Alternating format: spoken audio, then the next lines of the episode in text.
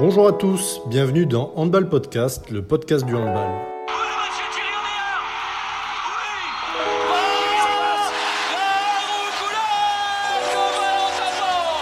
Je suis Tristan Paloc, cofondateur de Data et Match, agence de conseil en data pour les acteurs du handball. Retrouvez-nous et suivez-nous sur Twitter, les liens sont en description. Handball Podcast, nous voulons simplement produire un contenu podcast régulier et de qualité pour les amoureux du handball.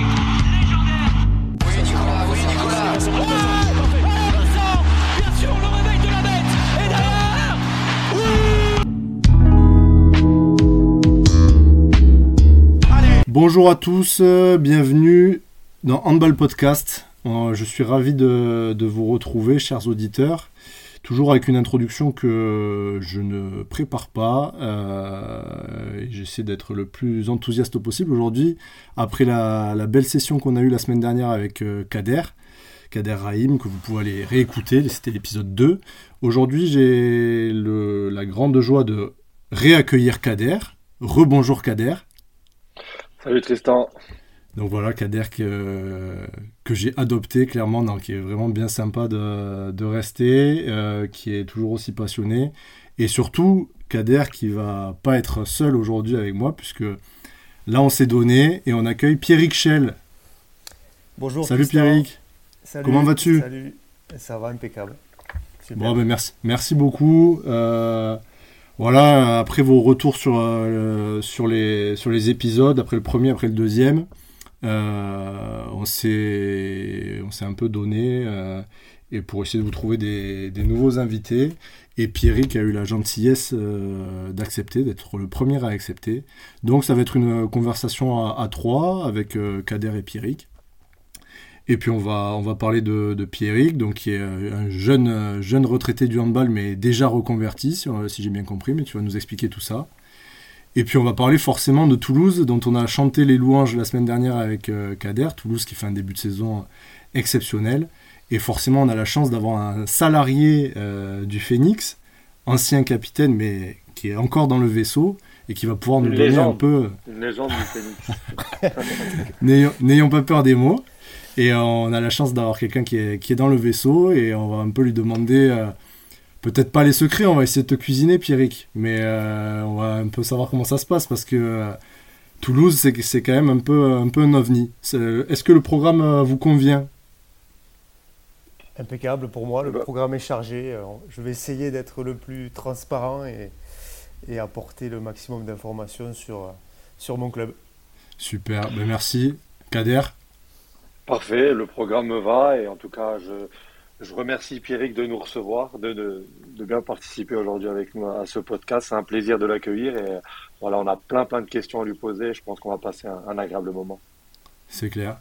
Ouais, vraiment, euh, bah, c'est un peu ce qu'on vous disait la dernière fois, puis on va, on va commencer après, mais euh, c'est quand même très sympa. Enfin, et là, c'est moi qui vous remercie tous les deux d'avoir des, des acteurs euh, qui, qui ont quand même une certaine carrière euh, dans, le, dans le hand, qui acceptent de prendre de leur temps pour euh, donner un petit coup de pouce et puis pour, euh, pour euh, témoigner un peu sur ce que c'est le, handball de haut niveau, pour qu'on comprenne mieux ce que c'est, nous les, nous les passionnés. Donc merci à Kader encore pour sa dispo et puis un grand merci à Pierrick aussi parce que je pense qu'on va se régaler.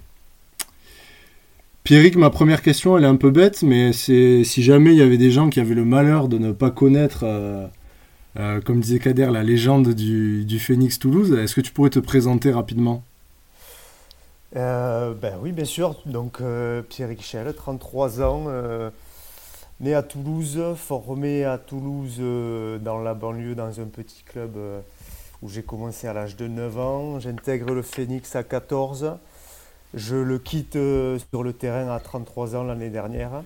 Et, et désormais, j'occupe un poste dans le secteur développement du club. Et, et donc, du coup, je continue l'aventure. Euh, au niveau euh, handball professionnel, mais de l'autre côté de la barrière, c'est-à-dire plus dans, plus dans la lumière du terrain, mais dans l'ombre de, du- de l'administratif. Très très belle présentation. Euh, ma première question, c'est que comment tu as, vécu c'est, Ça fait combien de mois Du coup, tu as repris en septembre là Alors, euh, j'ai fini officiellement le 8 juin contre, contre la magnifique équipe de Barcelone. Ben, j'ai ah fini ma carrière. Euh, donc, sacré moment d'émotion pour moi et pour tous mes proches. Et ensuite, je me suis accordé avec l'aval du président quelques belles vacances et congés pour recharger un peu les batteries. Et j'ai repris officiellement à la, à la fin du mois d'août avec euh, la mise en place dans les bureaux. Même si j'avais préparé finalement le poste euh, et mon arrivée euh, pendant un an et demi pendant ma carrière, j'ai officiellement pris mes fonctions fin août. Voilà. Et si tu devais nous résumer, même si c'est un peu moins un truc qui va parler forcément passionné, mais du coup, c'est quoi ton poste là Tu nous as parlé de développement du club, c'est quoi C'est plus, plus aspect business? Voilà, alors il y a plusieurs aspects. Le plus gros, la plus grosse priorité, c'est développement de revenus avec un peu de billetterie grand public, mais surtout du, développement sponsoring partenariat. Il y a l'autre levier important pour moi qui est euh, développement de projets entre le handball amateur et handball pro.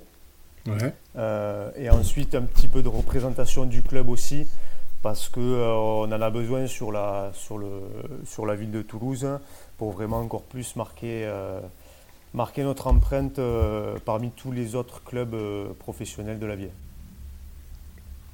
Après, je voulais juste intervenir parce que Pierrick s'est un peu présenté rapidement, mais euh, je suis allé un peu vérifier les chiffres et les infos. C'est quand même, euh, c'est quand même pas loin de 17 saisons en LNH. Euh, c'est un joueur qui a participé à 347 matchs et qui a inscrit pas loin de 670 buts. Donc, c'est un joueur qui a commencé très très tôt chez les professionnels. Si tu me confirmes, je crois que tu as commencé en 2007. Donc euh, c'est 17 saisons, c'est une longévité incroyable, c'est euh, le joueur d'un seul club. Moi, ça a été, euh, c'est un rêve que j'ai pas pu réaliser dans ma carrière, mais jouer toute une vie et, toute une carrière pour un seul club. Donc, donc respect à toi, Pierrick. J'en profite aussi pour, pour te féliciter pour ta belle et longue carrière. On a pu, on a pu se rencontrer quelques fois sur les terrains et voilà, chapeau pour ce que tu as fait et, pour l'image que tu as laissée au club de Toulouse.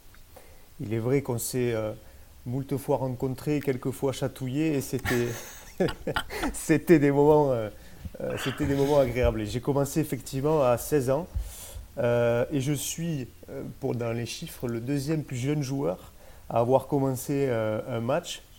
Le premier étant le jeune joueur du centre de formation qui est aussi ailier droit et qui a un bel avenir au club. Mais en tout cas, on, commençait tôt à l'époque parce qu'il y avait moins de joueurs pros dans l'effectif et du coup, il y avait plus d'opportunités. Donc ça, c'était un gros avantage. Et après, ben oui, effectivement, euh, au fur et à mesure, je me suis, je me suis imposé et j'ai eu la responsabilité et l'honneur d'être le capitaine à partir de, de 23 ans jusqu'à, du coup, après la fin de ma carrière. Mais ça, ça d'accord, on est... Enfin, moi, j'ai revu ça parce qu'il y, y, avait eu un super article, d'ailleurs, je lui passe le bonjour dans, dans On News euh, du jeune Théo Allom qui avait fait un super article sur, sur toi. Et donc, tu étais capitaine à 23 ans et tu étais capitaine avec des, des, espèces de monstres sacrés dans l'effectif, non? Ouais, il y avait du lourd, il y avait du lourd euh, sur le terrain. Et c'est vrai que euh, la première chose que moi j'ai demandé, c'est, je me suis pas imposé en fait, c'est les joueurs qui, avaient, qui ont pris la décision. Dont euh, Jérôme Fernandez qui avait pas, euh, qui lui était vraiment concentré sur euh, sa, sa, performance sportive, mais en fait il le faisait aussi naturellement, donc j'étais pas, je me suis fait accompagner par les anciens, mais il y avait ce côté image d'enfant du club qui qui était validé par les joueurs et le, et le staff. Donc après, je me suis, enfin, petit à petit, j'ai évolué dans ce, dans ce rôle-là pour à la fin, euh, c'est vrai, avoir beaucoup plus de confiance dans la, entre guillemets, direction d'un vestiaire. Quoi. Ouais, tu as eu une formation avec les meilleurs. Quoi. il, y avait, qui? Il y avait Fernandez, il y avait Ayed aussi? Ouais, il y avait Fernandez, il y avait Ayed, il y avait, euh, bah, il y avait toujours Rémi Calvel, euh, eh dans, l'effectif. J'avais commencé même, à un moment donné, il y avait Christophe Kempé, mais qui était l'année d'avant ou il y a deux ans. Enfin, ouais, il y avait des gros personnages. Ok. Par rapport à ça, c'était une question qu'on t'avait posée un peu en amont. C'est que, pareil, j'ai un peu regardé ta carrière euh, dans les chiffres et tout, et je me rends compte que, donc, du coup, tu as fait 17 saisons en pro, 17 saisons à Toulouse.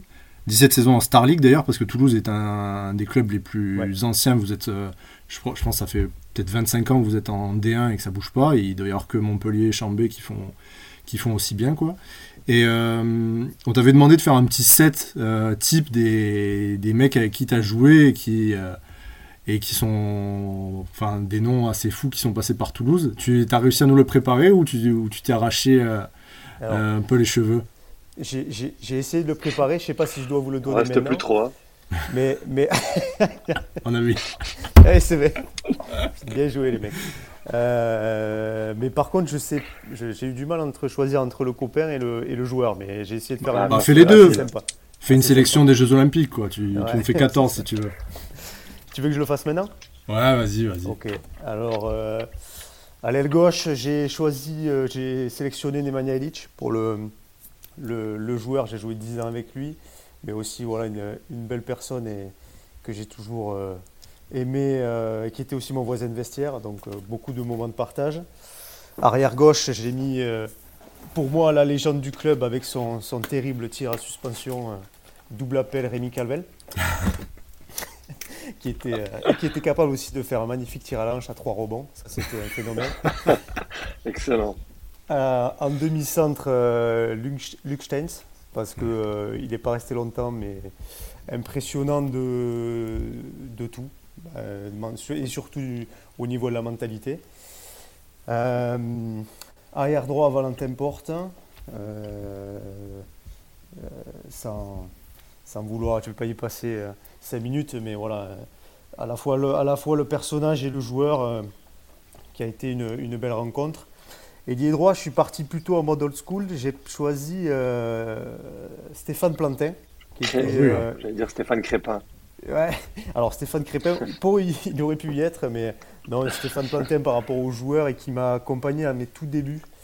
Et, et c'était vachement agréable d'avoir cette personne-là avec ce côté bienveillant qui m'a aidé sur le début de ma carrière.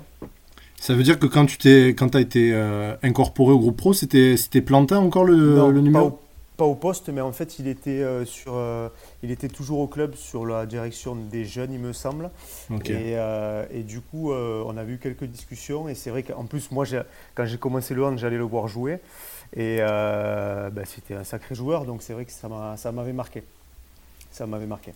Et après, au poste de pivot, j'ai euh, le titulaire et le remplaçant. Le titulaire, ce serait euh, Cédric Sorendo, qui a fait 6-7 euh, mois chez nous. Et d'une. quand, je crois que c'était quand Paris était descendu en D2 et avant qu'il aille à Barcelone. Et il avait fait 6 mois à fond avec un état d'esprit, humilité, tout ce, qui, tout ce qui allait bien. Et on a été marqué par lui et, et je sais qu'il avait été agréablement, agréablement surpris par notre, par notre vestiaire. Et le remplaçant, c'est mon pote, c'est mon, c'était notre, c'est toujours mon ami, c'était Loïc Van Kovenberg qui a joué 3-4 euh, ans chez nous et qui est toujours un ami proche et intime et avec qui je passe toujours euh, des belles petites soirées animées. Et au poste de gardien, j'ai très longtemps hésité entre, entre Wesley Pardin et Gonzalo Pérez de Vargas. J'ai choisi Gonzalo euh, tout simplement parce que ce qu'il a fait en un an a marqué tout le monde et ça prouve la qualité du, personnage avec euh, la, faculté d'être à la fois euh, très très bon mais aussi ben, un personnage incroyable avec, avec une capacité de, de, leadership forte. Et surtout qu'il est passé hyper, hyper jeune quand Gonzalo. Il est, enfin, moi, je sais que quand je regarde les stats des gardiens de but, la saison de Gonzalo Pérez de Vargas en, en, LNH, elle est. C'est un peu un ovni, quoi. C'est n'importe quoi. il avait quoi? Il avait 22, 22 ans, même pas Ouais, il était, il, était, il était prêté par Barcelone et ben, ils l'ont prêté un an et au bout d'un an, ils l'ont vite rappelé et dire reviens, reviens à la casa parce que là, c'est pas possible. Et nous, en fait, on n'avait pas une très très bonne défense au, final, mais c'est juste qu'il arrêtait tout. Donc, euh, derrière un bon gardien, forcément, euh, ça arrête tout et, et ça, on envoie du jeu rapide. Donc, c'est vrai que c'était une saison particulièrement réussie. Ouais, bah écoute, belle équipe, belle équipe. Ça me fait un peu une transition parce que euh, c'est une équipe, franchement, qui qui pourrait gagner, oui, qui pourrait gagner le, le, championnat de France. Et pourtant, Toulouse, c'est un des plus petits budgets du championnat. Maintenant, la question, ça va être un, des thèmes de, notre entretien, c'est comment, comment Toulouse arrive à, attirer des joueurs de, de ce niveau-là, sachant que oui, vous êtes cette saison, vous êtes la 13e masse salariale de, de LNH. Qu'est-ce qui se passe? Est-ce que le président Dallard, c'est un magicien? Euh, Est-ce qu'il fait des propositions qu'on ne peut pas refuser euh, pour faire référence à, un film bien connu? Comment t'expliques ça, toi? Alors, c'est, euh, multifactoriel, comme on l'appelle. En fait, c'est, un gros travail d'abord. Enfin, on n'a rien sans rien, et nous, on est bien conscients de ça. C'est que pour arriver à ce niveau-là, c'est que on a tous bossé, mais surtout on a tous bossé dans le même sens, ce qui est vraiment pas évident. Parce que euh, ben, je suis bien. Ce qui n'est pas le cas dans plusieurs clubs, je pense. Et voilà. Et moi, j'ai eu des saisons très très galères aussi où tu te maintiens, tu te maintiens comme tu peux à la dernière ou avant-dernière journée et c'est un enfer. Et en fait, euh, à force de travail, le gros virage a été finalement euh, l'arrivée de, de, Philippe Gardin qui, a, qui a été là pendant quand même 5 ans, et 5 ans c'est beaucoup, et qui a amené euh, cette euh, rigueur et cette volonté de, de, euh, de, remettre le joueur face à sa performance, c'est-à-dire que si tu n'étais si pas bon, il te le disait, et au moins ça te faisait avancer.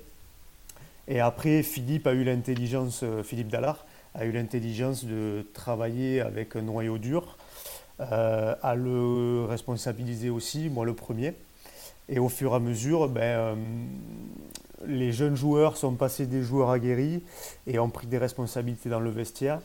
Il y en a encore euh, aujourd'hui et ça garde en fait un socle de travail qui te permet d'être au moins garant de valeur et d'un état d'esprit que tu perds ou tu gagnes, tu sais comment réagir. Quoi.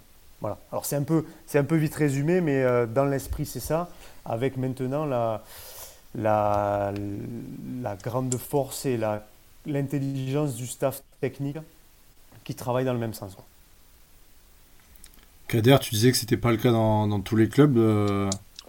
Non, non, c'est pas le cas dans tous les clubs. Voilà, je suis passé par divers clubs où tu sens que parfois il y a des conflits d'intérêts entre la direction, le sportif, les joueurs, etc. Donc, euh, moi, c'était euh, c'était ce dont on avait parlé la semaine dernière déjà dans le, dans le podcast où, où on mettait en avant le, la qualité du travail qui est fait à Toulouse depuis maintenant, euh, euh, comme, il disait, comme disait Pierrick, depuis l'arrivée, je pense, de, de Philippe. Mais euh, il y a une continuité dans le projet, il y a une intelligence dans, dans l'organisation, dans la structure du club. J'ai l'impression que à tous les étages, euh, c'est pas fait au hasard, c'est pas le copain du copain, c'est c'est des choses qui ont été bien préparées. Il y a une, il y a comment dire, il y a une facilité à, à à, collaborer tous ensemble entre le, le, staff pro, le centre de formation, les bureaux, euh, la prépa physique, etc. Et je trouve que pour moi, c'est l'un des meilleurs projets aujourd'hui en, LNH depuis pas mal d'années. Euh, c'est un projet que j'ai pu observer moi depuis Dunkerque pendant quelques années. Et c'est vrai que, que Toulouse, c'est un petit budget, mais entre le budget et ce qu'ils arrivent à faire, c'est vraiment extraordinaire. Donc, euh, on entrera un peu plus dans les détails par la suite, mais en tout cas, chapeau pour le, boulot qui est fait. Comme disait Pierrick, il y a le côté sportif et il y a toute la partie euh, bureau où, je pense qu'il y a un gros boulot qui est fait depuis pas mal de temps. Et Pierrick, moi je, me posais une question, mais c'est là où c'est sympa d'avoir Kader, parce que Kader il a, il a cet œil d'ancien pro. Et moi j'ai un œil un peu quand même extérieur forcément. Euh, tu as passé 17 saisons à Toulouse, et c'est vrai que ces dernières saisons, bah, Toulouse enfin je vais dire brille, mais sans, enfin brille dans l'ombre. C'est-à-dire forcément il y a les trois gros, mais voilà quand on s'intéresse vraiment au championnat, on se dit putain Toulouse c'est vraiment une belle place. T'as dit que tu avais eu des saisons galères, mais qu'est-ce qui a fait que tu es quand même resté 17 saisons euh, à Toulouse et qu'il n'y a pas eu des moments où euh, tu t'es dit tiens je vais aller ailleurs sans parce que je vais avoir un projet où euh, je sais pas peut-être plus ambitieux, un nouveau projet. Qu'est-ce qui a fait que tu as décidé d'y rester? Ben, ce qu'il y, a, il, y a, il, y a, plusieurs raisons. La première, c'est que euh, j'ai toujours le soleil. Ouais, alors le soleil, la proximité avec l'Espagne. non, c'est surtout le, ben, le, le, fait d'être formé au club.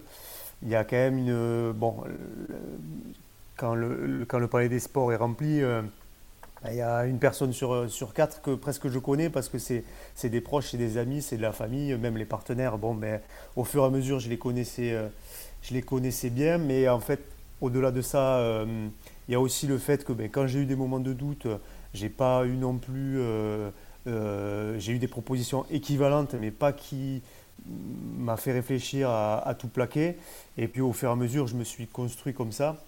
Ben, euh, quelle, est, euh, quelle est ta principale force? Ben, C'est aussi de représenter ton club, de le faire partager à l'ensemble de ton vestiaire et d'en être fier en fait, et pas de le subir. Et, finalement, euh, je m'y retrouve encore plus maintenant parce que quand je me retourne, je suis, je suis très heureux et je regrette aucun choix dans ma, dans ma carrière. Moi, c'est ça que je trouve, que je trouve génial, c'est que euh, à Toulouse, enfin de l'extérieur, c'est que en fait, c'est un club formateur parce qu'on voit toujours quand même des petits, des petits gamins qui, qui sortent. Là, il y a le petit Jarry, euh, on avait vu l'an dernier le, le, petit pivot là, qui, avait mis, euh, qui avait mis un but à l'arraché qui était sympa. Enfin, C'est ça. Il y a toujours des, des petits jeunes qu'on lance. Là, cette année, il y a le, il y a le le petit frère de, de Thibaut Brié. Et, euh, et, moi, ce qui, ce qui m'impressionne, c'est qu'il y a quand même des très très bons joueurs. Bah, il y avait toi, et il y a Jeff Lettens. Euh, moi, je, me suis confessé la semaine dernière, il y a Maxime Gilbert qui est sans doute le joueur que je préfère en, Star League.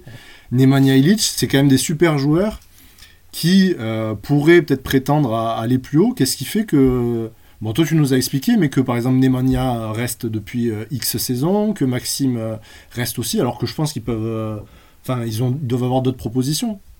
Alors, je t'expliquais que, en fait, les personnes que tu as citées, c'est ce qu'on appelle les cadres du vestiaire, c'est-à-dire les. le maillot dur. Hein. voilà, le maillot dur et le, surtout le, les, cadres qui prennent les responsabilités quand il faut les, les prendre. Moi, j'en faisais partie l'année dernière. Et on s'est construit comme ça et finalement, on a beaucoup travaillé aussi sur la mentalité du vestiaire, qui n'était pas celle-là euh, quand, euh, il y a, 5-6 ans. Et euh, on essaie ben, des, choses un peu courtes, mais de, vraiment se retrouver, de bien intégrer les nouveaux, et ce qui n'est pas toujours évident en fonction des nationalités. Quand mhm. vous avez un Abdi, un Futchman ou un, Peterson, ben, ce n'est pas les mêmes codes, ce n'est pas, les mêmes, pas les mêmes mentalités, et c'est vrai que c'est particulier. Et on essaie tous de, de se référer au vestiaire, aux règles de vie, à se dire qu'il y a un cadre à pas, pas dépasser.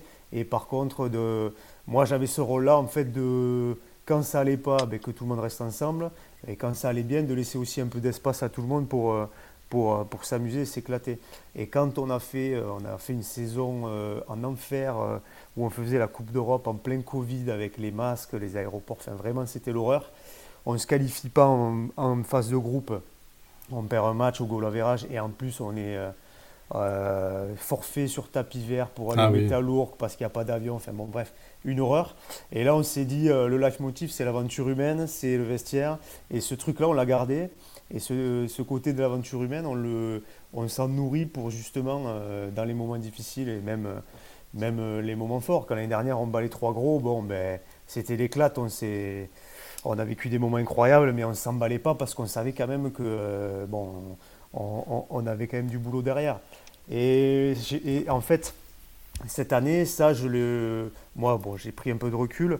Et euh, au-delà du fait de perdre Balenciaga, qui est un joueur qui a apporté beaucoup, euh, de perdre aussi des mecs importants comme Tobias Wagner, qui était peut-être pas le meilleur, mais un bon mec de vestiaire, comme on appelle ça, plus moi avec mon rôle de capitaine, il y a eu quelques incertitudes et on voit bien qu'en fait c'est pas le c'est pas le joueur qui fait, euh, qui fait le collectif, mais pour le coup c'était notre socle et, euh, je suis vraiment fier que les mecs aient, réussi à, perpétuer ça et ça prouve encore plus la valeur du, du, vestiaire, mais aussi surtout du staff.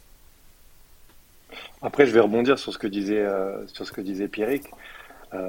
le fait d'avoir un joueur comme Pierrick, originaire de Toulouse, de, de Rock-sur-Garonne, si je ne me trompe pas. C'est ça, euh, c'est vraiment une force parce que c'est quelqu'un qui va être euh, tout au long de la saison, tout au long des années de la carrière, qui va être vraiment garant euh, de cette identité toulousaine, des valeurs du club, des choses qu'il va transmettre. Pierrick, c'est un gamin qui a grandi à Toulouse, qui a été formé à Toulouse, et c'est des gens qui vont jouer pour le maillot, pour la ville, pour le club. Voilà, j'ai rencontré des joueurs qui venaient, qui repartaient, qui n'avaient pas forcément ça, tu sais, qui, jouait, ok, pour jouer, mais qui n'avait pas, qui avait pas cet amour du maillot, cet amour du club. Et le fait d'avoir des joueurs originaires du club, de la ville, qui sont là pendant 10, 15, 20 saisons, et eh ben c'est un avantage pour, pour, pour, des vestiaires. Et voilà, après, c'est aux joueurs de s'intégrer en, en, comment dire, en, tournant autour des valeurs qui seront transmises par, par un joueur, par un capitaine comme Pierre. Et justement, euh, Kader, par rapport à ça, et c'est une question qui me vient, Pierrick, c'est que c'est pas un peu un rôle de merde de d'être le garant de enfin pas de l'institution mais en gros euh, tu vois je me dis toi tu es le petit toulousain euh, les bonnes valeurs machin et tu reçois surtout Toulouse est un peu ce club un peu tremplin de plus en plus hein. je veux dire à Toulouse tu vas et tu si es bon tu vas être exposé. Comment comment tu gères l'arrivée je sais pas d'un petit suédois ou d'une petite pépite ben, Ayoub Abdi ça se passe toujours bien? C'est comment tu gères ça quoi? Ben, en fait, est-ce que c'est. Euh, j'aurais pas dit que c'est le rôle de merde, mais c'est un rôle qui est surtout pas facile. Parce que tu te mets vraiment au service du club et du collectif et il faut avoir la capacité de se dire que euh, tu seras peut-être pas, pas dans l'ombre, enfin tu seras peut-être pas dans la lumière autant que les autres. C'est-à-dire que euh, euh, c'est pas toi qui va être mis en, en valeur en premier, c'est pas toi qui va être sur le devant de la scène. Et, et moi en fait, j'ai vite compris euh, que j'allais euh, avoir ce rôle-là, mais j'ai aussi essayé de le tourner favorablement, c'est-à-dire de m'en servir. Et euh, j'ai très vite compris que les pénalties, ça allait pas être moi qui allais tirer, mais ça allait être Illich, quoi, tu vois. et j'ai vite compris aussi qu'il était largement meilleur que moi. Mais, mais, par contre, c'est comment faire pour être vraiment, pour vraiment aider l'équipe? Ben, c'est justement ça, c'est justement avoir un rôle dans le vestiaire, euh, à comprendre aussi le mécanisme d'une équipe et le lien avec le staff, chose qui n'était pas toujours le, cas. Et là, pour le coup, euh, après, il n'y a pas de méthode en soi, il n'y a pas de secret. Mais évidemment, euh, je ne gère pas l'arrivée d'Ayoub Abdi comme je gère celle de Futchman qui a, qui a, 30, qui a 33 ans. Voilà, c'est n'est pas la même chose et il faut avoir une espèce de... faut avoir du relationnel et en fait, il faut être fédérateur et c'est ce que moi j'essaie, euh, j'ai essayé de faire euh, toute ma carrière et que maintenant je vais aussi essayer de faire de l'autre côté. Mais pour le coup, euh, quand Ayoub Abdi arrive et que il arrive au dernier moment, on ne sait pas trop qui c'est, on voit un mec, bon ben voilà, il, il, est pas il connaît pas trop encore les codes. Ben, c'est à nous de l'accompagner, de faire attention aussi, de ne pas trop griller les étapes. Et quand on voit maintenant où il en est, euh, ben, c'est une fierté pour le club et pour euh, tous ceux qui l'ont accompagné. Je, rebondis parce que je vais profiter de l'occasion pour vous raconter une petite anecdote sur Ayoub. euh, Ayoub, c'est un joueur que, que moi j'ai connu en sélection. Pareil, il est arrivé un jour chez les A avec l'Algérie, personne ne le connaissait. On nous a dit c'est une pépite, euh, voilà. On, va en Slovénie, on va en Slovénie, on joue contre les, les Slovènes, les A, euh, Dolonec, Gaïc, Bombac, l'équipe, euh, l'équipe au complet. Ayoub il finit le match à 10 ou 11 buts. On sort du vestiaire, on se dit mais c'est qui ce mec, tu vois, c'était un ovni déjà pour nous. Et ensuite il vient à laisser à Dunkerque. En fait, avant d'aller signer à Toulouse, il vient chez nous. Euh, moi, je l'accueille chez moi. Il reste trois jours. Il fait deux trois jours d'entraînement. Euh, Ayoub, il vient à ce moment-là quand Grenoble fait un dépôt de bilan, il me semble. Donc il fait ses deux trois jours d'entraînement. Euh, ça se passe bien. Euh, moi, j'étais tout content de me dire je vais accueillir un, autre Algérien, un autre international dans l'équipe. L'offre de Dunkerque est pas suffisante. Ayoub demandait vraiment pas beaucoup d'argent. Il était jeune, il sortait d'un dépôt de bilan. Allez, à deux, euh, voilà, l'anecdote, c'est que à 200 euros près quasiment. Ayoub ne signe pas. Toulouse lui fait une offre un peu meilleure. Et derrière, voilà, il signe à Toulouse et il devient ce qu'il devient aujourd'hui. Donc euh, voilà, c'était un petit clin d'œil. Il est passé chez nous, on l'a raté, on l'a raté de peu à ce moment-là. En tout cas, le tremplin et l'ascension qu'il a eu avec Toulouse, ben, j'en suis d'autant plus fier pour lui. Merci tonton Kader, franchement ça c'est des, anecdotes. À, chaque podcast tu dois nous en préparer une comme ça, hein, parce que celle où tu nous... La semaine dernière quand tu nous dis comment tu as réussi à, être sélectionné en équipe d'Algérie, elle était, elle était vraiment pépite. Celle-là aussi, euh, j'avais une question par rapport à... Parce que du coup, tu nous décris un peu un rôle de, grand frère, puisqu'on arrive très bien à imaginer. Et, euh, et ma question, elle est un peu, un peu coquine, mais comment tu vivais du coup ta concurrence euh, avec, ton, avec, ton, avec l'autre ailier droit à ton poste? Surtout par exemple, je sais pas, quand il y a le jeune Kempf qui arrive, comment, comment tu fais? Parce que tu as, as dit que tu acceptais ce rôle un peu d'être dans l'ombre, mais bon, en même temps, je suppose que tu es quand même un compétiteur. Ça se passe comment? Oui, voilà. Après, c'est sûr que là, je parle de mon rôle euh, fédérateur et plus de responsabilité, mais l'important du sujet, c'est quand même de, de, performer sur un terrain et d'être euh, modèle sur ce que, sur, euh, ce que tu apportes. Et j'avais quand même un contrat de travail et un contrat de sportif professionnel. Donc bon, j'étais pas le géo du camping. Quoi. Donc si tu veux, il fallait quand même être, bon sur le terrain. Ce que me rappelait souvent le président quand, quand, on se, quand on avait des entretiens. Mais par contre, le, le, sujet, c'est vrai qu'il est intéressant de la concurrence parce que euh, c'est pas toujours euh, un sujet facile. Et euh, moi, quand je vois arriver Valentin Porte, euh, quand je le vois débarquer à Toulouse, il s'entraîne 2, 3, 4, 5 fois, tu vois très vite que le mec est, est très fort. Donc, où tu te braques et tu te dis, ben non non, j'accepte pas, ou tu t'acceptes, ou tu acceptes et tu essaies d'en prendre le meilleur. C'est pas pareil quand tu as euh, un Edouard Kempf qui arrive, qui est plus sur une. Euh, ou moi je suis plus âgé que lui, qui a plutôt un début de carrière. Ben là, c'est surtout déjà, un, lui montrer qu'il n'arrive pas en terrain conquis. Ça, c'est la base de la concurrence. Mm, mm. Et par contre, après, c'est vite euh, savoir comment on peut travailler ensemble. Et lui avait ce côté technique très bon et capable, quand ça va bien, d'enfiler les buts, et ce côté un peu de fragilité euh, normale hein, de, jeunes joueurs, où euh, quand ça va pas, je m'effondre. Et moi, je travaillais surtout sur ça avec lui, euh, de, le pousser, d'être toujours derrière lui, surtout au niveau des matchs, hein, quand, je voyais que ça allait pas.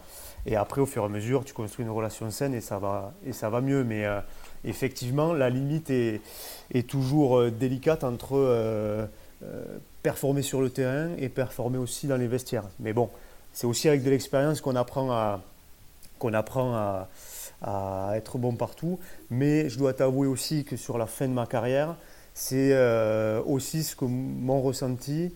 Bon, euh, tu sens que tu es peut-être un peu moins un peu moins énergique sur les entraînements. Tu sens que sur les matchs, bah, tu es vraiment content quand ton concurrent, euh, enfin quand ton concurrent, quand Edouard performait, moi j'étais vraiment content pour lui. Tu te dis aussi que tu as plus un rôle euh, sur le vestiaire que sur le terrain parce que comme il était bon, il jouait plus, ce qui était normal. Je me suis aussi dit que voilà, c'était aussi le temps de, de, de, laisser place aux jeunes et, euh, et je ne le regrette pas parce que pour le coup, euh, ils, performent. Enfin, les deux qui sont au poste maintenant performent et, et je suis très content pour eux. Ouais, c'est impressionnant en tout cas je trouve comme discours parce que parce qu'on en connaît beaucoup qui font des saisons de trop, qui n'ont pas forcément cette, cette humilité-là. Et euh, surtout que tu as 33 ans, enfin, puis tu pouvais encore faire 2-3 saisons à un bon niveau, quoi.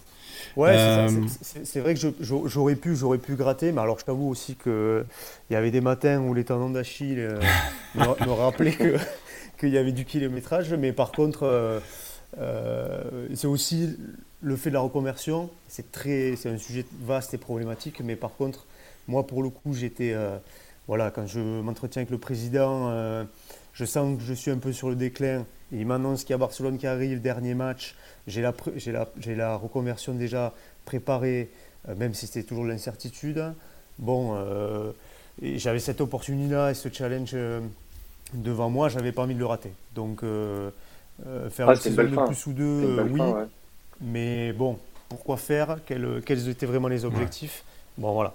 C'était une question à se poser qui est globale. Quoi. Et, en parlant de, et en parlant de Valentin, je te coupe Tristan, mais en parlant de Valentin Port, je crois que vous avez commencé un peu, euh, un peu ensemble chez les pros. Et euh, j'ai eu un peu, une petite anecdote euh, qui m'a été racontée par le copain Valentin Porte. si Pierrick veut nous en parler, c'est une petite histoire de bière avant un match. Alors, ok. Bon, au moins tu m'appelles si tu le fais, si tu l'as sur le prochain podcast. Au moins c'est cool. Je te, donnerai la mienne. Euh, effectivement, j'ai eu euh, un petit problème de commande euh, pré-repas où les anciens ont fait une blague et m'ont fait comprendre qu'il fallait commander une bière. Et en fait, ils ont commandé des coca et j'étais le seul à boire une, enfin, à commander une bière devant le coach. J'avais 17 ans, bien sûr. Et j'ai fini, j'ai pas du coup l'entraîneur, mais m'a puni, euh, Laurent Bezot, s'il m'écoute. Euh, il m'a sanctionné. Je n'ai pas joué le match. Par contre, j'ai pu filmer le match. Voilà, c'était, c'était, c'était ma punition. Et on a bien rigolé, effectivement. Moi, j'avais une question beaucoup, beaucoup plus sérieuse, mais c'est vrai qu'on on va essayer de développer le fait de qu'il y, ait des, copains qui envoient des, des, espèces de pièges comme ça, ça sera marrant. Kader, je compte sur toi. Non, ma question, euh, Pierrick, c'est euh, au vu de ce que tu dis, bah, c'est déjà aussi quelque chose que je percevais, c'est que tu étais un capitaine modèle, un capitaine euh, euh, bah, depuis très longtemps, et un homme de vestiaire bah, qui a l'air de prendre du plaisir à ça, qui a l'air d'être performant là-dedans. Pourquoi t'es pas devenu entraîneur? Alors pourquoi je suis pas devenu entraîneur? Parce que euh, pour plusieurs raisons. La première raison, c'est que pardon, je voulais changer avec le, mode de vie. Euh, et ce côté euh, où tu travailles toujours dans la dans la dans l'urgence. Ben voilà, mhm. un coach c'est toujours pression de résultat, pression de performance de suite. J'avais envie de partir sur un autre projet, mais qui était en lien aussi avec la performance sportive. Euh, parce que si j'ai pas dit que j'allais pas être entraîneur, mais si j'entraîne, c'est plutôt au monde, au secteur amateur avec des jeunes et pourquoi pas mes enfants s'y mettent.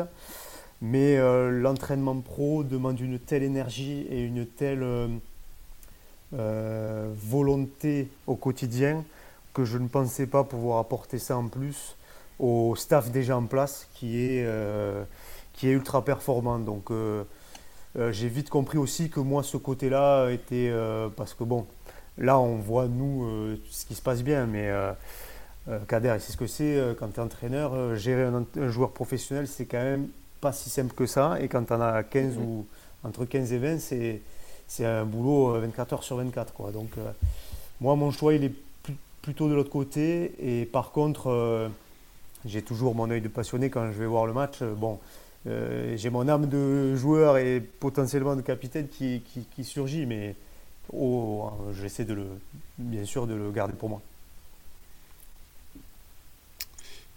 Et, euh, et, ça va, ça te manque pas trop euh, là sur les 2-3 premiers? Tu, tu, tu, continues un peu à jouer au hand amateur ou tu as tout coupé et tu... Alors, est-ce que ça me manque Les premiers matchs étaient un peu compliqués. Mais euh, en fait, j'ai envie de te dire que quand ça gagne, ben ça va, parce que du coup, je suis content pour eux. Mais quand ça perd, j'ai toujours mon âme de, de joueur qui a envie d'aller les aider, d'aller changer, d'aller, d'aller rebooster tout le monde. Donc, j'essaie quand même de garder mes distances. Et pour la petite histoire, le, le jour de la reprise, euh, je crois que c'était le 24 juillet ou je ne sais plus début juillet, ils ont repris. Et moi, j'étais déjà, euh, j'étais au bureau à ce moment-là pour, le, pour des papiers, ou, enfin voilà, pour des documents. Et à ce moment-là, j'ai dit, bon, est-ce que j'y passe faire un, un, bonjour ou aller voir les nouveaux? J'ai hésité, puis j'ai dit, allez, c'est bon, je rentre chez moi. je rentre en famille, parce que sinon, tu vas y passer toutes tes, toutes tes soirées, c'est pas bon. Mais effectivement, c'est... Euh, il faut faire. Moi, je, prends le parti maintenant d'avoir coupé avec ça. Après, euh, je vois les joueurs quasiment tous les jours. Euh, les coachs, ils ont la machine à café dans le bureau, donc c'est un passage obligatoire. Mais pour le coup, je mets plus un pied dans la comment ça, dans la direction sportive ou du moins sur l'orientation sportive. Ok. Kader, tu voulais dire un truc ou on passe un peu sur Toulouse et sur le, un peu plus sur le club? Non, mais on va passer sur le club. Moi, j'avais des questions ensuite sur le côté sportif, sur, le, sur la partie staff avec euh, Daniel Angelkovic. Donc, euh, si c'est le prochain sujet, euh, allons-y. Ouais, moi, enfin, c'était une question un peu en lien avec toi, Pierrick, puis après, comme ça, on allait pouvoir parler un, peu de tout. C'est que, du coup, ton, ton boulot là, sur, sur, le, sur le développement actuellement, si j'ai bien compris, le, on saura si, si tu es bon, si si le club arrive à augmenter son, son budget, si je caricature un peu bah, tu, tu, caricatures bien. Alors après, euh, euh, en toute humilité, c'est sûr que c'est un vrai travail. C'est, c'est, en plus, là, il y a eu un contexte particulier euh, avec les, les, inflations, les problèmes en Ukraine. Donc c'est vrai que les entreprises aujourd'hui, c'est un peu tendu, mais pour le coup, moi, l'idée, c'est vraiment de dynamiser l'image du club, de, de trouver de l'attractivité et euh, de, de servir, euh, de mettre en fait le, le, handball au service du, de, de, la ville de Toulouse, donc euh, que ça serve à tout le monde. Et pour le coup, on a une ville ultra sportive. Et il faut trouver notre faut trouver notre chemin et on l'a parce qu'on est quand même bien positionné et on, profite d'une belle image en partie grâce aux résultats. Mais euh, c'est tout le travail de, que j'ai maintenant, mais avec toutes les équipes évidemment. Et, euh, Philippe Dallard, le président qui est aux manettes, c'est euh, très honnêtement, c'est passionnant. C'est des projets qui sont. c'est un travail de fourmi au quotidien de, de, réfléchir tout en étant sur le terrain. Mais pour le coup, bon, mais, je préfère essayer de de, ben, de vendre euh, du phénix que de vendre euh, autre chose. Donc c'est un métier à la fois passion, mais qui demande quand même des compétences que je travaille maintenant. Et, euh, mais je, compte bien aider, participer et surtout voilà, donner le moyen aux sportifs de performer encore plus, effectivement. Après, Toulouse, c'est une ville, comme, comme c'est une ville ultra sportive. Il y a une concurrence très très rude. Il y a le Stade Toulousain au rugby, il y a le TFC au foot, il y a le hand, il y a le volet également, je crois. Il y a, une multitude de sports dans une ville comme Toulouse qui fait que aujourd'hui aller chercher de l'argent et en connaissant le contexte actuel, l'inflation, etc., qui fait que, c'est pas évident. Donc, euh, mais j'entends, j'entends dans la voix de, de Pierrick que voilà, c'est c'est un boulot qui lui plaît et ça c'est hyper important d'avoir des euh, d'avoir des personnes qui aiment ce qu'elles font, surtout dans le but d'aller d'aller construire un un projet, d'aller chercher, euh, d'aller chercher de l'argent de nos jours, ce qui n'est pas facile du tout. Ça veut dire que Pierrick, pendant ta carrière, tu as fait comme Kader, tu avais préparé des, des, diplômes. Là, tu nous as dit que tu avais mis un an et demi, enfin depuis un an et demi, la reconversion était, euh, était euh, dans les tuyaux. Tu as, fait comment? Ouais, alors c'est en plusieurs étapes. D'abord, j'ai fait. alors, j'ai quand même rapidement compris que je voulais partir plutôt dans le monde de l'entreprise privé. Euh, et je suis parti du coup euh, en stage chez un partenaire dans le secteur BTP. C'est l'autre secteur qui m'intéressait. Pareil, euh, métier un peu vente, commerce, entreprise de service. Et j'ai fait une formation d'un an avant le Covid, immersion en entreprise. Et ensuite, ben, du coup, je me suis positionné après le Covid sur vraiment présenter le projet au président avec cette volonté de de travailler, euh, de préparer la, pré-carrière en même temps que la carrière. Et j'ai fait une formation, euh, enfin un bachelor euh, diplômant en école de commerce. Grâce, je, passe un petit, un petit clin d'œil à la JPH aussi, et grâce à leur service, à qu'ils amènent aux joueurs. Et ensuite, j'ai basculé sur une, forme, enfin, sur une, espèce de tiers-temps au club pour commencer à mettre en place les projets pour directement basculer sur, sur cette année. Ouais, ça c'est intéressant. Je sais pas si on le fera à chaque podcast, mais moi je trouve que c'est quand même important. Kader, tu nous en as parlé la semaine dernière. S'il y a des jeunes joueurs euh, en formation qui nous écoutent, euh, ça fait deux très très bons joueurs de Star League qui ont une vraie carrière et qui euh, ont quand même posé les jalons de la pré-carrière assez rapidement et qui ont pensé. Donc j'enjoins chaque, chaque jeune à, à, faire de même pour pas vous retrouver dans des situations un peu bizarres à la fin. Maintenant, pour revenir sur le club, euh, moi, ce que je trouve intéressant, c'est que j'avais fait des petits calculs un peu, un peu bêtes, mais en gros, euh, comme vous êtes la, cette année la 12e masse salariale, j'avais fait un calcul qu'en gros, quand, si on donne un million d'euros de masse salariale au, club, euh, il, réussit à attraper à peu près 22 points. Donc c'est le, meilleur ratio. Tu penses que qu'est-ce qui se passerait si je sais pas si si euh, Pierre Schell devient le loup de Wall Street et que Toulouse euh, double son budget tu, tu crois qu'il y a, quoi qui change au, au Phoenix qu'est-ce que qu'est-ce qui, va être amélioré sportivement c'est compliqué à dire. on en a discuté en plus début de semaine avec le, président où on était en réunion tous ensemble. Euh, on n'est pas sûr qu'avec 10 millions de budget, on serait meilleur en fait, parce que on se nourrit de ce fonctionnement-là. Par contre, c'est sûr que euh, aujourd'hui, sportivement, comment faire mieux, c'est difficile d'y répondre. Par contre, euh, l'enjeu, il est aussi pratiquement impossible. Ouais, c'est pratiquement, impossible. Ils sont au plafond de, je pense, hein, au plafond de entre le budget et le rendu sportif. C'est, je vois pas ce qu'ils pourraient faire de mieux. C'est très dur. Hein. C'est pour ça que moi aussi, l'enjeu, il était aussi là. C'est pas moi, j'arrive pas avec ma, mon costume de Zoro, mais c'est juste que c'était intéressant de travailler ce sujet-là et, de, et d'amener aussi euh, une dynamique nouvelle. pour, ben, pour justement apporter encore plus de, de, de, de performance aux sportifs. Après, voilà, c'est que c'est un travail de fond. On n'a pas nous, on a le président Philippe Dallard qui est actionnaire majoritaire et qui s'engage aussi au quotidien dans, la, dans, la, dans le fonctionnement du club. Mais euh, c'est pas. Euh, voilà, c'est quelqu'un qui, euh, qui travaille au quotidien avec son réseau, avec ses capacités. Et le travail qu'il a fait depuis 10 ans, je le dis, je le répète, c'est assez incroyable parce qu'il a repris le club qui était en difficulté financière pour arriver aujourd'hui où on parle, troisième du championnat. Donc c'est admirable et moi j'avais envie de contribuer à ça. Donc on verra au fur et à mesure, mais on a surtout, nous, à Toulouse cette étiquette de, de, poil à gratter qui nous va bien. Et on essaie de s'en nourrir, mais par contre de ne pas oublier le travail de fond qu'il y, a, à faire derrière. Quoi. Hmm. Kader, sur le point de vue sportif, tu veux poser quelques questions peut-être? Ouais, moi je voulais un peu revenir sur, euh, sur la partie un peu plus sportive, technique, euh, et parler d'un, et mettre en avant un entraîneur que moi j'apprécie particulièrement et que j'apprécie regarder, c'est Daniel Angelkovic. Euh, voilà, c'est quelqu'un qui est au club depuis qui est au club depuis 2013. Il a fini sa carrière en tant que joueur. Euh, ensuite, il est devenu adjoint. Il a été adjoint de, de Tony Garcia, de Joël da Silva, de Philippe Gardan. Donc, il a mis du temps. Il a mis le temps pour mettre en place son projet, j'imagine.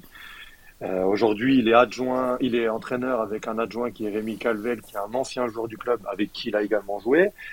Euh, toi, Pierrick, en tant que joueur, comment tu peux nous analyser ça et comment quelle est la patte Daniel Angelkovic Parce que je trouve que Toulouse, c'est une équipe hyper agréable à avoir joué. C'est un beau jeu, c'est un jeu léché, c'est une équipe qui prépare hyper bien ses, matchs, ses adversaires, euh, avec une multitude de, de, jeux proposés offensivement, défensivement, avec des pièges, etc. Au-delà de la qualité des joueurs, je trouve qu'il y a vraiment une patte Angelkovic aujourd'hui à Toulouse et qui fait que, cette équipe joue bien, peu importe les joueurs, que ce soit Staines, qui est parti. Derrière, on a un Balenciaga, etc. Et tous les joueurs qui sont passés dans le club, Toulouse continue d'avoir cette belle identité dans le jeu. Ben, c'est Daniel est dans la logique de ce que j'ai dit auparavant, auparavant avec le vestiaire, c'est que alors la particularité c'est que moi j'ai joué avec les trois entraîneurs euh, euh, coach, coach adjoint et coach du centre de formation, donc euh, la relation était on essayait de, garder une relation qui était professionnelle, mais elle était plus que ça finalement. Donc c'était toujours un peu particulier. Mm, mm. Mais tout le monde a eu l'intelligence pour garder quand même les, distances. Et pour le coup, Daniel a été très longtemps entraîneur-joueur, entraîneur adjoint joueur. Donc double casquette aussi pas évidente, mais du coup il s'en nourrissait aussi. Et euh, ben, il a, il a, c'est, une de ses qualités premières à Daniel, c'est d'être un, gros travailleur. Donc euh, forcément, quand on travaille et qu'on est intelligent, à un moment donné, ça paye. Après, la question, c'est de dire euh, comment il amène son projet. Ben, c'est simple, hein, quand, euh, quand il fait la bascule, la première chose qu'il demande, c'est je veux Rémi Calvel en adjoint. Pourquoi? Parce que c'est certainement la meilleure personne pour m'accompagner. Et qu'est-ce que dit Rémi Calvel aussi? Ben, Pour moi, la meilleure personne pour, pour, pour accompagner avec moi le centre de formation, c'est Romain Ternel. Et comme chacun a la confiance entre entre, euh, il y, a, la confiance qui règne entre eux, ben c'est plus facile pour travailler, la communication se fait plus facilement, et ils ont chacun des compétences un peu, euh, un peu transverses. Daniel, effectivement, alors pour le coup, c'est trois demi-centres, donc ils ont tous une relation avec le jeu qui est, qui est, qui est fine, au niveau de l'analyse, au niveau de l'analyse, bien sûr. Et, Daniel, pour le coup, est très porté sur la, sur la, sur la tactique. Il est aussi très porté sur les, sur les, le comportement et l'investissement du joueur qu'il met dans son, dans son travail, hein, parce que pour lui c'est un vrai travail, ce qui est, ce qui est vrai. Rémi est aussi là pour euh, apporter ses touches, euh, euh, ses analyses avec un peu de recul, aussi dans, les, dans, le, dans, le, dans le comportement, dans le, dans le relationnel. Voilà, et Romain après fait la bascule avec les jeunes où il essaie justement de, d'inculquer cette culture à ses, à ces jeunes joueurs. Mais pour le coup, Daniel est quelqu'un, enfin, tu, les, tu les connais, Kader, c'est un vrai Serbe comme, euh, comme, on, comme on sait le dire, et c'est quelqu'un qui était très, très, euh, très rigoureux. Et pour le coup, il a eu l'intelligence aussi de, euh, d'avoir une, une finesse dans son management qui était pas, qui était, voilà, qui porte ses fruits maintenant. Mais il s'est aussi beaucoup inspiré de Philippe Gardin. Et pour le coup, maintenant, ça fait le, la combinaison quasi parfaite, même si euh, je ne vous cache pas que euh, c'est pas c'est pas facile hein, tous les jours. Hein, c'est pas c'est sûr que on est sur le devant de la scène, mais il y a eu des moments de doute, il y a eu des moments où c'était complexe dans la dans les dans les dans les dans les résultats aussi. Et euh, personne, enfin ça s'affole. Il y a toujours cette cette incertitude, mais il y a toujours la confiance entre entre les hommes et ça c'est ce qui nous fait avancer. Mais je trouve ça hyper intéressant parce que le, ce choix judicieux d'avoir mis en relation euh, euh, le coach, l'adjoint, le centre de formation, euh, toi Pierrick dans les bureaux, le fait d'avoir une collaboration de mecs qui se font confiance, d'anciens joueurs qui sont un peu voilà les, les, les, valeurs du club, etc. C'est des choses qu'on retrouve pas forcément dans le hand français où tu vas un peu dans, dans, dans tous les clubs où il n'y a pas forcément d'anciens joueurs qui aujourd'hui ont des places importantes ou qui ne marque pas l'identité propre à, un club. Et, ce que fait Toulouse, je l'ai mis en valeur la semaine dernière, mais euh, pour moi, c'est un modèle. Sur ce côté-là, c'est un modèle à, reproduire dans d'autres clubs où voilà, des, anciens joueurs, des légendes du club euh, participent à, la vie, à la construction du projet. Après, c'est aussi à mettre au crédit du président parce qu'il a eu l'intelligence aussi de, de, partir sur ce fonctionnement-là. Mais pour le coup, euh, bon, mais, euh, c'est un risque parce que euh, est-ce qu'un joueur, est-ce qu'un handballeur peut être aussi, aussi bon sur le terrain qu'à côté ben, voilà, Moi, la première chose que j'ai dit, c'est que je vais d'abord être performant dans mon nouveau travail. Et avant d'utiliser mon image de joueur, bien sûr que ça me, c'est un plus pour moi et c'est un avantage quand je vais présenter à quelqu'un l'environnement le, du club. Mais pour le coup, euh, il me faut quand même être performant sur le terrain. Donc c'est c'est pas évident de, pour un président de partir sur ce fonctionnement-là. Et il faut vraiment avoir cette confiance euh, entre, entre, les, entre les personnes. c'est hyper intéressant, je trouve, euh, comment tu nous décris.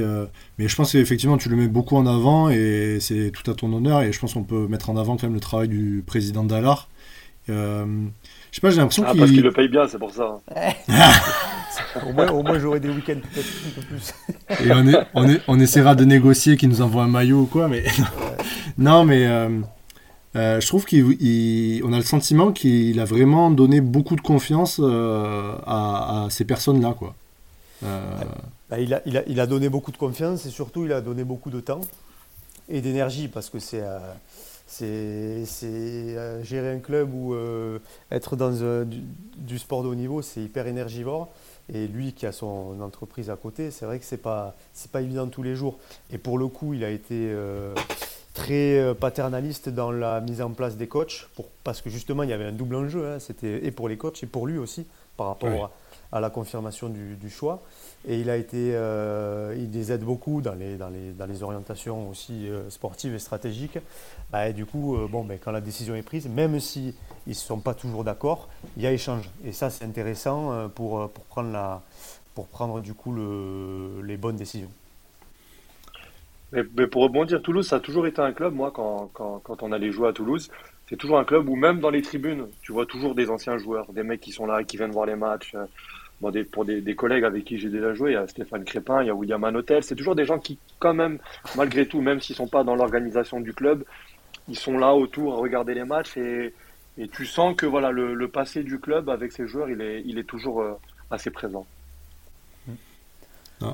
Puis ce qui est intéressant, et après peut-être on ne tardera pas à conclure parce qu'on s'était promis une heure et on, s'en rapproche euh, dangereusement. Ce qui est intéressant dans ce que tu décris, c'est que je trouve qu'il y a c'est aussi ce que tu as décrit dans la construction du vestiaire, c'est qu'on a le sentiment qu'il y, a, eu un travail voilà, de, construction, que vous avez bâti des choses, qu'il y, a, un système. Et certes, le système, il est basé sur des personnes qui, sont talentueuses, hein. autant les joueurs que, pareil, je pense que Daniel Angelkovic, c'est un très bon entraîneur, que Rémi Calvel, Romain Internel, moi je les adorais comme joueurs, donc j'ai confiance en leur capacité d'entraîneur, mais je me dis, même si jamais, je ne sais pas, demain, si Angelkovic s'en va, on a le sentiment qu'il y a quand même un système qui est garant euh, du bon fonctionnement et que l'an prochain, même ou dans deux ans ou le plus longtemps possible, mais si Angelkovic s'en va ou une pièce comme ça s'en va, Toulouse va réussir quand même à tourner. C'est en tout cas ce qu'on espère, euh, et que ce soit de la performance durable et que ce soit pas sur euh, des coups d'éclat. Après, euh, évidemment qu'on s'attend à, des moments plus compliqués dans la saison. on s'attend aussi à ne pas peut-être toujours performer comme ça a été le cas sur les deux trois dernières années. Mais l'important, c'est de garder cette identité, de construire le, projet aussi de l'autre côté et qu'on puisse amener peut-être plus de formation et, justement euh, avoir un peu plus de, formation locale. Et puis, petit à petit, sans griller trop d'étapes, euh, amener le club le plus haut possible à l'image de, des clubs qui, travaillent très bien, les Nantes, les Chambéry, voilà, c'est des clubs qui, sont intéressants dans ces modèles-là. Et on essaie de se rapprocher d'année en année de ces deux pour, pour, pour, pour faire évoluer le club. Au niveau de la formation, j'ai une question qui me vient, elle sera terriblement chauvine, parce que tu sais, moi j'ai été formé à Montpellier, et donc en plus Montpellier, on a des relations avec Nîmes. Vous, en gros, à Toulouse, vous êtes dans la même région que Montpellier et Nîmes, et vous êtes dans la même ville que le rugby. Euh, et moi, j'ai toujours mis des branlés à Toulouse, je suis désolé. Hein, mais comment, comment vous bossez euh, Comment vous essayez de devenir plus attractif peut-être pour récupérer les pépites de la région? Il y a, il y a un axe de travail là-dessus? Oui, alors il y, a, un axe de travail, il y a un projet. moi, je suis en fait responsable du lien avec les clubs amateurs, enfin, ou du moins du handball amateur. Donc, euh, donc effectivement, l'idée, c'est d'identifier le club comme euh, euh, voilà, une, vraie structure professionnelle pour accueillir les, gamins de, la région sud-ouest. Parce que finalement, notre, notre ville est plus tournée sud-ouest que sud-est. Hmm. Donc euh, c'est intéressant aussi de, travailler ce bassin-là. Et après, le côté sportif est géré par, euh, par Romain Ternel et aussi le secteur associatif, euh, c'est-à-dire notre, nos équipes jeunes. Et derrière, il faut arriver à mettre en, relation tout le monde. Et Romain le fait très bien. Et moi, j'essaie de le faire d'un point de vue plus, plus structurel, on va dire. Voilà. Kader, tu veux poser une dernière question? Ouais, moi c'était ben, sur, sur la partie un peu recrutement. Je, voilà, je me posais la question, je me demandais euh, un peu quelle était la stratégie chez vous. Il y, a, une cellule de recrutement, il y a un peu du, scoutisme, un peu comme dans le monde du foot. Comment, comment sont recrutés un peu les joueurs depuis pas mal d'années? Parce que je trouve qu'il n'y a pas d'erreur. Un peu, est-ce que ça tourne, euh, voilà, tout simplement avec de l'analyse vidéo? Est-ce que le coach se déplace pour aller rencontrer des joueurs? Est-ce qu'il y a de la data? Euh, comment euh, Toulouse, avec un petit budget, euh, forcément propose des salaires pas non plus extraordinaires, comment Toulouse ne se trompe pas? Voilà, j'ai une petite liste des joueurs de, ces dernières années qui, moi, m'ont paru vraiment intéressantes et qui, ont explosé. Il y a du Luxteins, Balenciaga, Abdi, Jacobsen, Nemanja Ilic, euh, Valentin Porte qui est passé chez vous, Pérez de Vargas, Ferran Solé. Donc, il y a pas mal de joueurs qui sont passés et très, il y a très peu d'erreurs, je trouve, dans le recrutement. Et je me demandais, sans que tu nous dévoiles tous les secrets du, Phoenix, mais euh, comment ça se passe chez vous globalement, cette partie euh, recrutement voilà? Ben, il y a, y a il n'y a, a, pas beaucoup d'erreurs. Mais il y a quand même des erreurs, mais c'est normal parce que c'est hyper compliqué de, de, faire du 100%, et c'est même impossible. Euh, ben, la file de recrutement, elle s'appelle euh, Philippe Dallard, Daniel Angelkovic et Rémi Calvel. c'est euh, aussi incroyable que ça puisse paraître, c'est eux qui s'y filent et c'est un travail quotidien pour justement anticiper au maximum les, décisions, les recrutements. Et après, ben, faut des fois quand je vois les yeux de notre analyste vidéo, j'ai envie de dire va, prendre l'air et va te reposer parce qu'il se tape beaucoup, beaucoup de travail euh, dans, la, dans la recherche, dans la volonté aussi de, diffuser des bonnes images de qualité que les, que les coachs peuvent utiliser. Encore une fois, voilà, c'est vrai qu'on n'en a pas parlé, mais ce secteur de l'analyste vidéo. Euh, un travail de l'ombre très important. Je le salue Antoine, il fait un travail incroyable et, et, il donne beaucoup de son temps et de sa personne. Et pour le coup, c'est une vraie plus-value à ce staff-là. Et après, ben, euh, c'est être en amont sur les, sur les, sur les, sur les dossiers. Euh, quand tu recrutes un Casper, euh, Casper Cal, ça se fait pas comme ça. C'est beaucoup de, c'est un pari parce qu'il il est très jeune, mais très jeune. ça a été, ça a, il a été longuement étudié et, et, la décision aussi, c'est aussi de, le temps de connaître aussi le joueur et l'humain, enfin la personne. Voilà, et après, c'est aussi un pari qui, qui réussit. Et c'est en fait le lien avec tout ça, c'est que Bon, mais je ne sais pas s'il y a plus de chances pour un joueur de réussir dans le vestiaire euh, de Toulouse que dans un autre, mais en tout cas, euh, moi, c'est comme ça que je vois les choses. C'est que euh, le joueur, si sa mentalité est bonne, eh ben, avec nous, il va s'épanouir. Enfin, il va, du moins, il a toutes les chances de s'épanouir. Après, bon, ben, pour le moment, ça se passe bien, mais pour le coup, les coachs et les présidents sur au niveau des agents, la relation avec les agents aussi est, une, est une, un paramètre à prendre en compte. Et pour le coup, ça se passe globalement bien pour l'instant. Ok, non mais on devrait faire un épisode là-dessus, sauf que ça, ça voudrait dire qu'il faudrait que chaque, chaque président nous balance ses, ses secrets. Mais... Non, non mais c'est intéressant parce que la, la, décision, elle est vraiment commune entre Rémi Calvel, avec, avec Daniel Angelkovic, avec le président Dallard, peut-être Romain Ternel également si c'est un jeune joueur, mais il y a des clubs parfois où la décision, euh, elle appartient qu'au président, des fois qu'à l'entraîneur, et des fois c'est un choix que de l'entraîneur, et si c'est pas bon, on lui reprochera, et des fois c'est un choix que du président euh, via ses réseaux, via ses agents, et à la fin l'entraîneur lui dira bah c'était ton joueur, etc. Donc euh, le fait que la décision est commune et elle est, elle, est, bien pensée, et, pour l'instant ça porte ses fruits à Toulouse. Ouais, mais tu, vois, la, question que je me pose, mais je vais pas te la poser après, Pierrick, mais c'est, euh, comme tu dis, donc vous recrutez le, petit, demi-suédois là, qui fait un super début de saison. Moi, je l'avais repéré l'an dernier parce que bah, je m'amuse, hein, tu sais, j'ai une vie bizarre, donc je regarde le championnat suédois. Mais euh, comme tu dis, il faut quand même l'observer attentivement, etc. Donc si tu l'observes attentivement sur 10-15 matchs, ben, peut-être qu'en fait c'est trop tard. Et, si tu l'as, trop bien observé, il y a Melzungen ou euh, je sais pas quel club de Bundesliga qui lui propose euh, deux fois le salaire de Toulouse. Donc tu vois, il y a quand même aussi une question de, timing. Soit le président Dallar, Angelkovic et Calvel, ils dorment pas. soit ils regardent tous leurs matchs en x2. Mais tu vois, il y a un moment, il se passe un truc qui fait que ils arrivent à faire un bon choix et en plus ils le font plus vite que tout le monde quoi. Oui, alors après, là, vous parlez des réussites, mais on, a aussi, on est aussi passé à côté de certains joueurs parce que justement, on était trop en retard.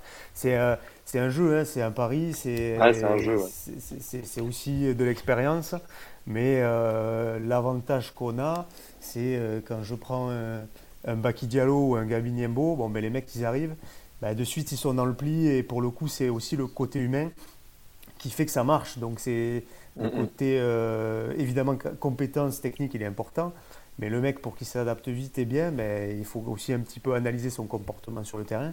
Et, on était aussi très sensible, moi je l'étais en tout cas quand j'étais sur le terrain, très sensible au comportement des, du banc des remplaçants. C'est-à-dire, est-ce que les mecs sont tous dans la même lignée ou est-ce qu'il y en a qui, bon, mais parce qu'ils sont pas sur le terrain, ils, font la gueule quoi. Et tu vois, c'est des paramètres importants de très important pour, très, pour comprendre le pour comprendre le mécanisme du mec quoi. Et voilà, après bon, mais pour l'instant ça marche ça marche bien. J'espère que ça va continuer, mais mais euh, toutes les années, la problématique quand tu as le, le 12e ou 13e budget, c'est que tu as forcément des arrivées et des départs, et surtout des départs qui, euh, qui euh, mettent un peu en risque le niveau de l'équipe. Mais voilà, euh, les, coachs ont, les coachs ont été récompensés de, par, par certains trophées, et ben c'est aussi, euh, c'est aussi grâce à eux que, que, ça se passe bien. Et moi, j'avais une dernière, dernière petite question pour, euh, pour Pierrick. je voulais parler de la préparation physique à Toulouse. Voilà, c'est un mec que je suis sur les réseaux depuis pas mal de temps, c'est Max Altenoven. Ouais. Je vois ce qu'il propose et j'ai vraiment l'impression également que Toulouse a peut-être passé un petit cap sur ce domaine, sur le côté physique sur, euh, sur le côté performance physique et voilà, si tu peux nous en dire plus sur le boulot que tu as réalisé avec lui au quotidien. Et voilà, je voulais le mettre en avant parce que, en tout cas, moi, d'un point de vue. Bah écoute, c'est quelqu'un qui est euh, passionné, qui est euh, habité par sa profession et sa, sa volonté de travailler sur la performance. Et du coup, il essaie de nous le transmettre. Alors, des fois avec excès, parce que quand tu vois le tableau muscu, tu as envie de pleurer. Mais, euh, et, surtout, et surtout Nemanja Illich, enfin bon. le plus costaud, le plus costaud. et, mais, mais, mais, pour le coup, euh, c'est vrai qu'il nous a apporté ce côté professionnel et du moins. Professionnel, ouais. Euh, prévention professionnelle, c'est-à-dire que oui, tu peux faire du développé couché et des squats, mais si tu ne le fais pas au bon moment et si tu ne le fais pas de la bonne manière, ça ne sert à rien. Et si tu ne fais pas un protocole, voilà, il est très sur le protocole prévention. Moi, ça m'a aidé par exemple euh, sur, mes, sur mes tendinites au mollet ou sur mon dos. Enfin voilà, c'est des, des, petites bricoles comme ça, des, des tips qui te donnent et qui te permettent de performer Et pour le coup aussi, il y a la gestion des temps de jeu qui est importante. C'est quelque, quelque chose qui est invisible, mais je vous, je vous, prête, je vous demande de prêter attention sur les rotations qu'il y a pendant les matchs de Toulouse. Ça va dans tous les sens parce que justement, un Abdi qui est beaucoup sollicité ou un, euh, ou un Gabi ben, il faut qu'il soit performant dans les moments chauds et s'il les crame trop vite, ben c'est quelque chose qui est, qui est analysé. Par exemple, donc, euh, quels vont être les, les, moments qui sont les plus précieux pour les faire jouer, les moments pour les reposer. C'est euh, c'est tout un travail d'analyse que donc Maxime Alteno, le prépa, fait, mais aussi les coachs évidemment. super question Kader et, merci euh, Pierry. On va terminer par deux dernières questions. Il y en a une qui va peut-être devenir un peu traditionnelle, c'est bah parce que moi, tu sais, je, raconte un peu ma vie, mais moi, j'étais un, honnête, un honnête joueur et à 18 ans, j'ai arrêté ma carrière. Les croisés, tu connais? Non. mais je suppose qu'on va peut-être être écouté par, par quelques jeunes. C'est quel, quel, quel, conseil tu donnerais au Pierre Richel euh, qui avait 18 ans? Si tu aujourd'hui à 33 ans, quel conseil tu donnerais pour euh, avoir euh, une belle carrière, mais aussi une belle vie en même temps euh, Quel conseil tu te donnerais? Quand j'avais 18 ans, je me dirais ouvre-toi un peu plus, échange plus avec les anciens et te pose pas de questions. Parce que je le vois encore avec les jeunes, et encore plus même que quand j'étais, enfin, au centre de formation. Il y a ce côté euh, doute, ce côté remise en question. Euh, enfin, on le sait tous, hein, le, sport pro, c'est du, du, mental avant tout. Et il est fragile quand on a 18 ans. Donc, euh, il faut s'entourer, il ne faut, il faut pas rester dans son coin. Et il faut aussi lutter contre ce syndrome de l'imposteur. Alors, il y en a qui l'ont pas du tout. Il y en a qui ont cette, cette capacité mentale de, s'affirmer. Mais bon, moi, j'ai j'ai mis un peu de temps à, le, avoir vraiment une vraie confiance en moi. Et euh, bon, après, je suis très fier de ce que j'ai fait, mais pour le coup, cette période-là est très, très, importante. Donc, je dirais, voilà, c'est ça. Ouvre-toi, communique et, et, partage. Ouais. Super. Bah, euh, et, dernière... et, travaille, bien à l'école aussi. ouais, non, mais ça. Après, c'est pas donné à tout le monde, mais. non.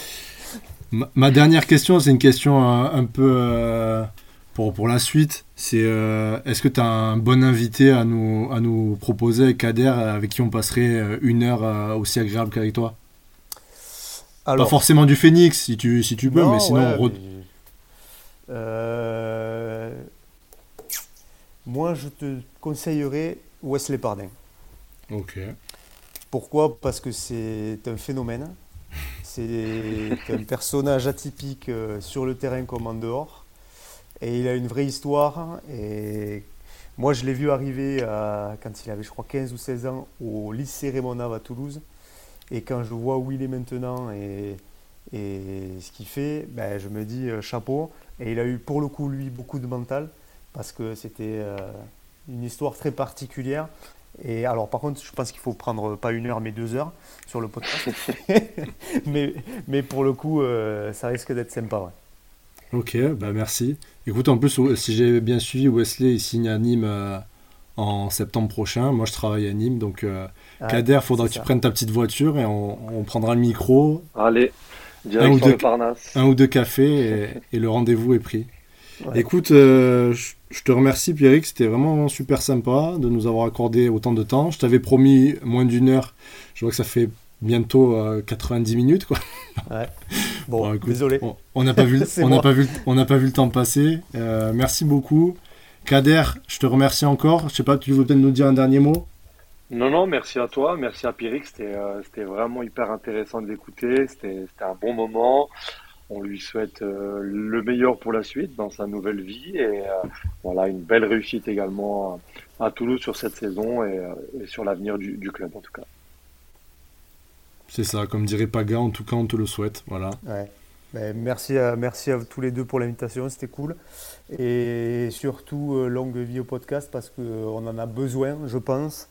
Et ça va vite intéresser tous les passionnés pour mettre en lumière euh, ce beau sport qu'on aime tous. Et, et, donc, très content et je suivrai ça de très près. Bah, merci beaucoup. Bonne Bah, continuation à toi. Et Allez. encore, encore merci de, de t'être sacrifié pour passer le premier. Mais maintenant, il faut que je bosse quand même. Hein. Ouais. Allez, au boulot. Bon allez, ch- chers auditeurs, on vous, on vous laisse. Euh, on vous remercie d'avoir bien écouté. Euh, on espère que vous avez autant kiffé que nous. Et puis partagez, partagez. Alors je sais pas exactement techniquement comment il faut faire. Euh, mettez des 5 étoiles sur Apple Podcast, sur Spotify. Euh, partagez à vos copains euh, sur WhatsApp, sur les groupes des équipes, etc. pour que ça marche bien. L'épisode déjà avec Kader a mieux marché que le premier. Je suis surpris parce que pourtant je m'étais bien donné sur le premier, mais non, c'est bien, ça, ça marche. Là, Donc ça là, sera encore mieux avec Pierrick. ça sera on espère mieux. que les Toulousains vont répondre présent, puis surtout si donnez-nous vos retours si vous avez apprécié, puis aussi si vous avez des remarques constructives, on est preneur. Euh, voilà, gros bisous à tous et à très bientôt. Ciao